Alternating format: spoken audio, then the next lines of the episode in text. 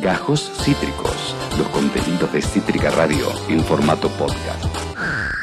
Con la eh, segunda eh, eh, invitada del día de hoy. Allá fue, es el momento de hablar con ella porque salió un nuevo informe, como les contábamos en el comienzo del programa, un nuevo informe del espacio de géneros y diversidad del Observatorio de Políticas Públicas de la UNDAB.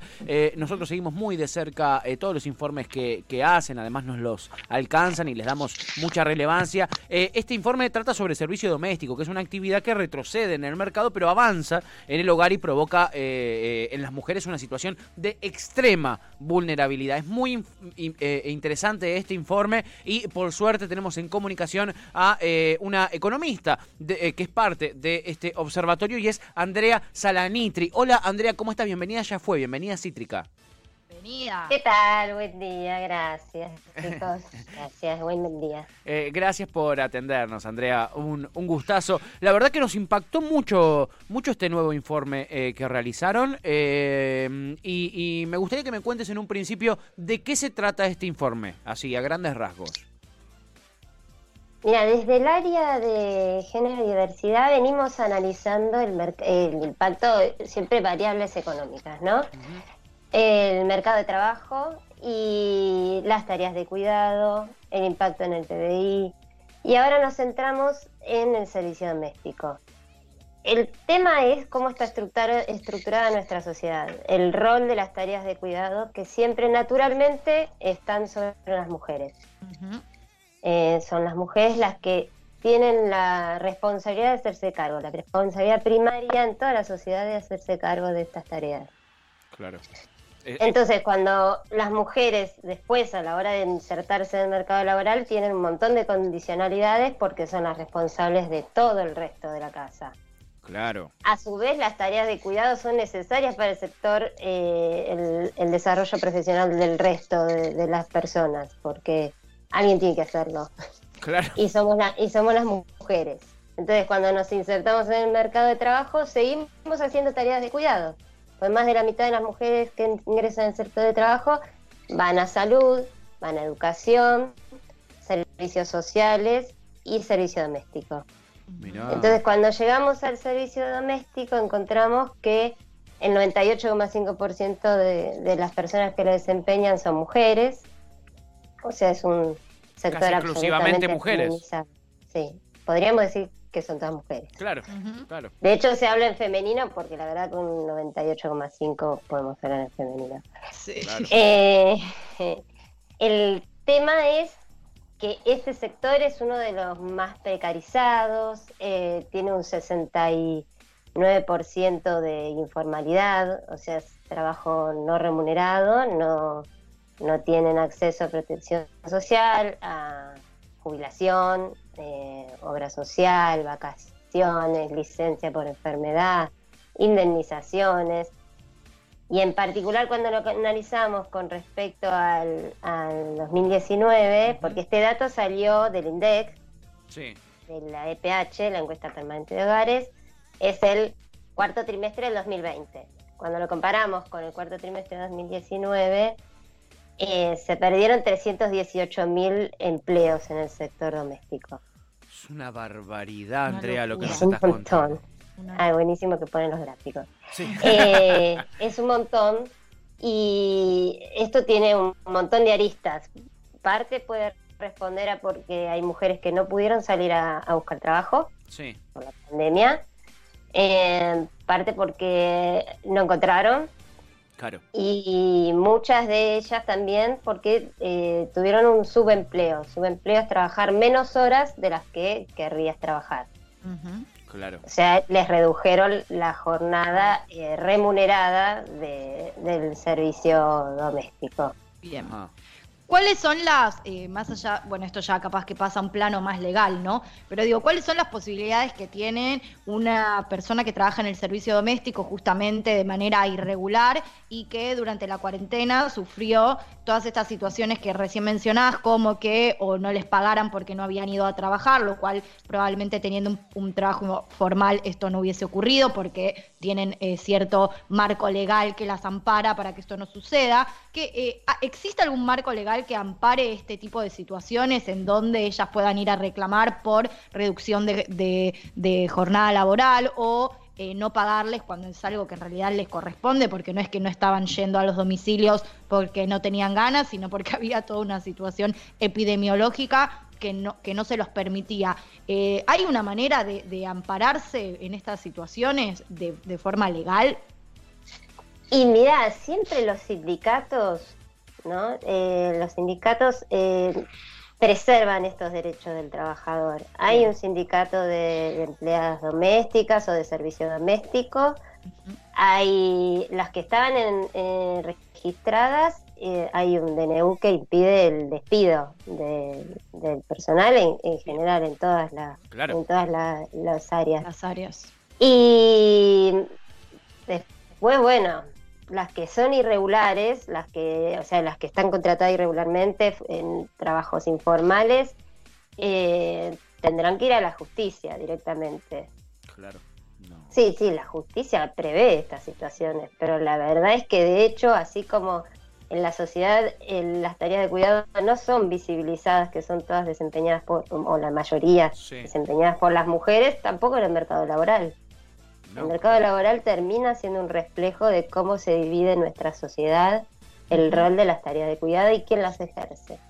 Totalmente. Quedé impactado con el número de 318 mil eh, eh, eh, que se quedaron sin laburo. Mm. Y, quería preguntarte, ¿cuál es el salario promedio? ¿Midieron eso? ¿Saben cuánto es lo que se gana en promedio? Porque más allá de, toda la gente que se quedó sin laburo, todas las que se quedaron sin laburo, las que tienen laburo, tienen un laburo seguramente por un salario muy bajo, ¿no? Sí, sí. Muchas veces también eso de la empleada doméstica, eso que llaman amores, trabajo no pago. Bueno. Vamos ahí. Eh, sí, el trabajo eh, de servicio doméstico en promedio fue de 10.900 pesos, 10.891. Cuando la canasta básica, que es lo que te va a delimitar si sos pobre o no, era de 16.800 pesos. O sea que estas eh, empleadas son pobres. Claro. No cubren las necesidades básicas, que es una canasta básica. Eh, no, no cubrís la alimentación, la educación y la salud, como mínimo. Después han salido varias medidas eh, de carácter, eh, algunas, bueno, tuvimos el IFE el año pasado para paliar un poco esto, pero algunas más específicas hacia las jefas de hogar, que el 51% de las empleadas son jefas de hogar y el 87 tiene niños a cargo. Sí. O sea que estos 10.900 pesos claramente eh, no alcanzan. Salió la tarjeta alimentar, que ahora recientemente se aumentó y, y, contempla a los niños hasta 14 años. Sí. Y eh, la UH. Con eso vos más o menos apaleás para que lleguen a la canasta básica. Sí. Pero con los Pero la mujer en sí sigue invisibilizada su rol individual, ¿no? Claro. Tiene que venir el Estado con, otras redes, que por supuesto son necesarias y es su responsabilidad, pero su trabajo, que lo hace en su casa y después lo hace en casa de terceros, porque eso no termina, eh, sigue siendo pobre. De hecho, cuando analizamos eh, los ingresos, el INDEC se suele oír bastante esto de los deciles, sí. Cuando se hace el, decil más pobre de, por ingresos, el decil de ingresos más bajos, el 38% son empleadas domésticas, son personal de servicio doméstico. Eh, eh, yo para ir cerrando quería preguntarte, Andrea, un poco si esto eh, tuvo cambios positivos en principio a través del tiempo, si esto es cada vez peor o nada, como ¿Cómo, ¿Cómo, se ve esto plasmado en los últimos quizás años, si, si, es que han podido ver, ver eso, y cómo se puede ir modificando? Digo, ¿qué políticas se pueden crear para que esto deje de, ser de esta manera, ya que es bastante, los números que, que estuviste compartiendo son bastante impactantes. Sí. Mira, a partir, esto no, se pelea, esto es una lucha. El de las mujeres eh, no viene eh, instantáneamente por voluntad de, nadie. Esto es una lucha que hay que hacerla, hay que darla y la están dando. Eh, para empezar, visibilizando la tarea, la tarea de cuidado, que alguien la tiene que hacer, que la, la tenemos que hacer entre todos. esto va mejorando en cuanto a la visibilidad pero yo te diría que de políticas públicas, a mí la que, las dos que me, parecen más significativas en esto son la UH, que va a las madres fundamentalmente, eh, reconociéndole su rol de, prestadora de ingresos, de sostén de hogar, de administradora, eh, cuando tienen hijos. Y eh, el, a mí es la que me parece, la que hemos analizado, de hecho, más importante, es la moratoria que se ha hecho para más de casa para que se puedan jubilar. Ahí el, Estado, con política pública muy importante, eh, reconoció que las tareas de cuidado no remuneradas que hacen las mujeres sí tienen un valor y merecen ser jubiladas. de hecho, nosotras hicimos un estudio eh, desde, desde el área y sin la moratoria para más de casa se hubiesen jubilado una de cada diez mujeres. Mirá. Mirá. o sea que tiene un impacto muy grande y es reconocer lo que de hecho sucede. las tareas de cuidado no son reconocidas económicamente, se han hecho estimaciones y rondan entre el 16 y el 20% del PBI, pero nadie lo reconoce económicamente. Pero a la hora de jubilarse eh, se está haciendo cargo el Estado de esto. Bueno, sí, esa es una, es una, es una política muy eh, eh, interesante, ¿no? Para destacar en, este contexto.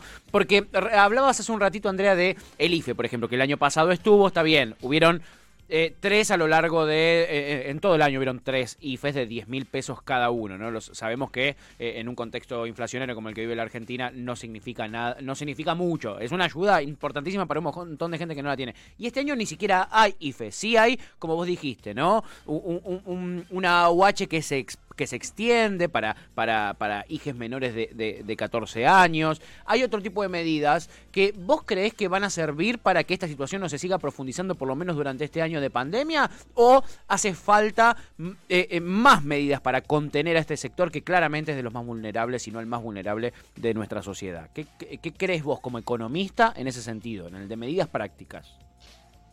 Eh, la tarjeta alimentar que está, que la cobran la, por lo general jefas de hogar, que ahora contempla si vos tenés un hijo, si tenés dos y si tenés eh, más de dos, eh, con hijos hasta 14 años, que es la gran mayoría.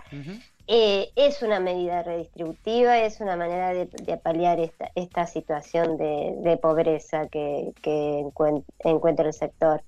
Eh, o sea, ya no es IFE, es una expansión de la tarjeta alimentar que está destinada a alimentos y bebidas eh, no alcohólicas.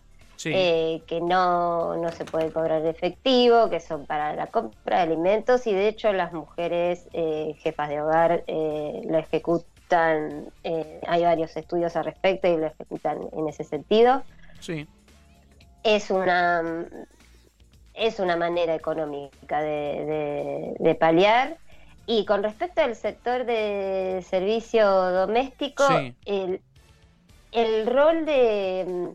Antes hablaba, eh, con la nota anterior, hablaban de esto de las redes, los nodos.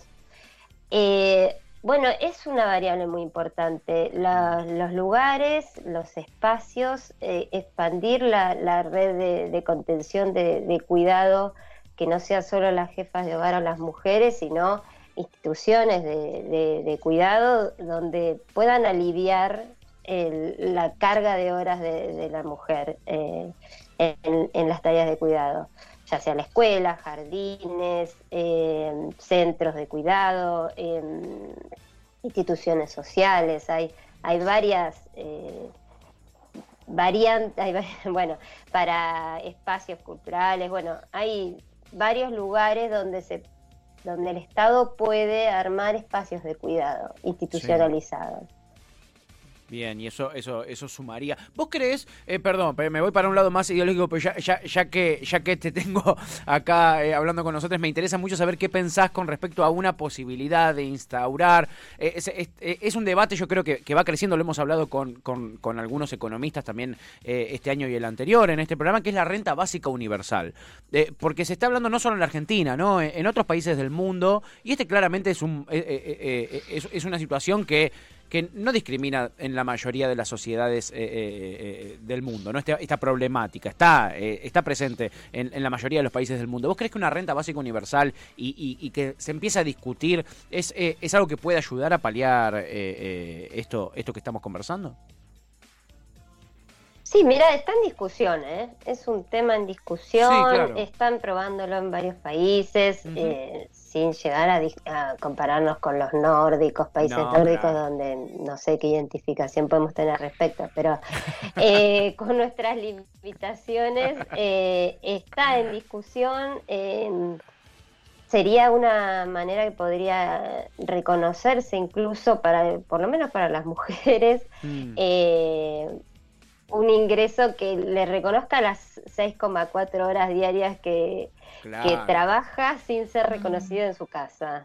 Porque esto que eh, no es amor, es trabajo no remunerado, venimos machacando con esto, pero eh, es una realidad y la estimación, nosotros tratamos de darle el sustento económico y la estimación es que es un 20% del PBI. La verdad es que las mujeres eh, que tenemos en la gran mayoría eh, la carga de la responsabilidad de las tareas de cuidado, no, no sería disparatado que nos dieran un mínimo por estas 6,4 horas que desempeñamos eh, gratis, por amor. Total, Estoy siendo irónica. por amor. Claramente, claramente. Me parecía, me pareció oportuno preguntártelo después de hablar de justamente este informe que realizaron en el observatorio allí en la UNDAD, porque lo hemos hablado este, con, con legisladores incluso, ¿no? Tuti, lo hemos hablado en el, en el año cada vez que, que hemos podido, se lo hemos consultado. Em, em, ¿Cómo se llama nuestro, se me fue de la cabeza ahora, el, diputado, amiga de Patria Grande, que vos siempre lo jodés con que es tu referente? Itaí eh, Hackman. Él, tenía un proyecto, Itaí, eh, eh, con respecto A, esto y, nos pareció a nosotros súper importante, por lo menos empezar, empezar a debatirlo. Por eso, por eso la pregunta, Andrea, disculpa que te saque de... Sí, la restricción termina siendo económica, ¿no? Más claro. de lo ideológico, pero después lo que resuelva el Congreso, pero es una restricción económica, se está analizando porque es muy complejo. Para nosotros es muy complejo, más en una situación de reestructuración de deuda. Total. Eh, pero está bien y es un proceso esto de debatirlo y modificándolo, si, eh, si sería solo para mujeres, sería universal, o sea, para todos. Eh, está bien discutirlo, es pertinente, la pandemia ha mostrado grandes vulnerabilidades, cuando en el IFE esperábamos menos de 4 millones de inscriptos y aparecieron casi nueve, se visibilizó una problemática, entonces eh, eh, me parece que hay que hacerlo, eh, hay que discutirlo, digo. No, no, eh, después hay que encontrar la manera, ¿no? Y el momento Sí, y cuando digo Pato que trajo a colación lo ideológico, digo ideológicamente ingresan un montón de cosas, ¿no? En esta cuestión, como también la independencia económica, ¿no? Entender que la violencia de género a veces también implica que una mujer esté encerrada en su casa y si no tiene un ingreso económico para poder eh, ser relativamente independiente también es muy difícil salir de, de ciertos espectros. Cuando uno también empieza a hablar de, bueno, para visibilizar el rol que cumplimos las mujeres, hacer un paro nacional de mujeres. Bueno, es muy poco realista también creer que todas las mujeres que, que cumplen tareas de cuidado pueden realmente decir un día, ay, bueno, hoy no hago nada y que se ocupen los, los hombres, porque no siempre, digo, eh, eh, existe un hombre en, ese hogar que realmente pueda hacerse responsable. Entonces, digo, hay un montón de cuestiones eh, para discutir a la hora de entender justamente este, estos números que vos nos estás trayendo hoy de la mujer haciéndose, siendo la responsable de todas estas tareas de cuidado. Es como un espectro muy amplio, pero bueno, nada, empezar a charlar y a dar la discusión y a justamente mostrar y visibilizar estos números tan claros y que no dejan ningún lugar a la duda me parece importantísimo. Así es. respecto a lo que decías, Agus, cuando analizamos las, las familias monoparentales donde solo es una mujer y si son menores de 24 años, sean eh, mujeres muy jóvenes que son madres, eh, porque el aborto legal es bastante reciente, eh, voluntario. Esta problemática es muchísimo mayor. la verdad es que es muy grande y el, el Estado, y no solo el Estado, la sociedad tiene que hacerse cargo. Claro. Total. No es solo el Estado, no es solo el Estado acá. ¿entendés? Es un, es un tema que va más, más allá. Eh, Andrea, te agradecemos muchísimo por tu tiempo. Disculpa que te llevamos para distintos lados, pero nos, nos, pareció re interesante. de paso cañazo, dijimos. Eh, eh, Andrea Salanitri, que tuvo un ratito para conversar con nosotros a partir de este informe, que es uno de los tantos informes tan interesantes que hacen allí en el Observatorio este, de Políticas Públicas de la UNDAB. te agradecemos muchísimo por tu tiempo, Andrea, y seguramente prontito los estaremos volviendo a, molestar para hablar de, este, de estos laburos tan importantes que hacen. Sí, claro, cuando quieran. Muchas gracias, Agus y Pato. Un gustazo, Andrés. Buen día a todos. Abrazo enorme. Acabas de escuchar Gajos Cítricos. Encontrá los contenidos de Cítrica Radio en formato podcast en Spotify, YouTube o en nuestra página web.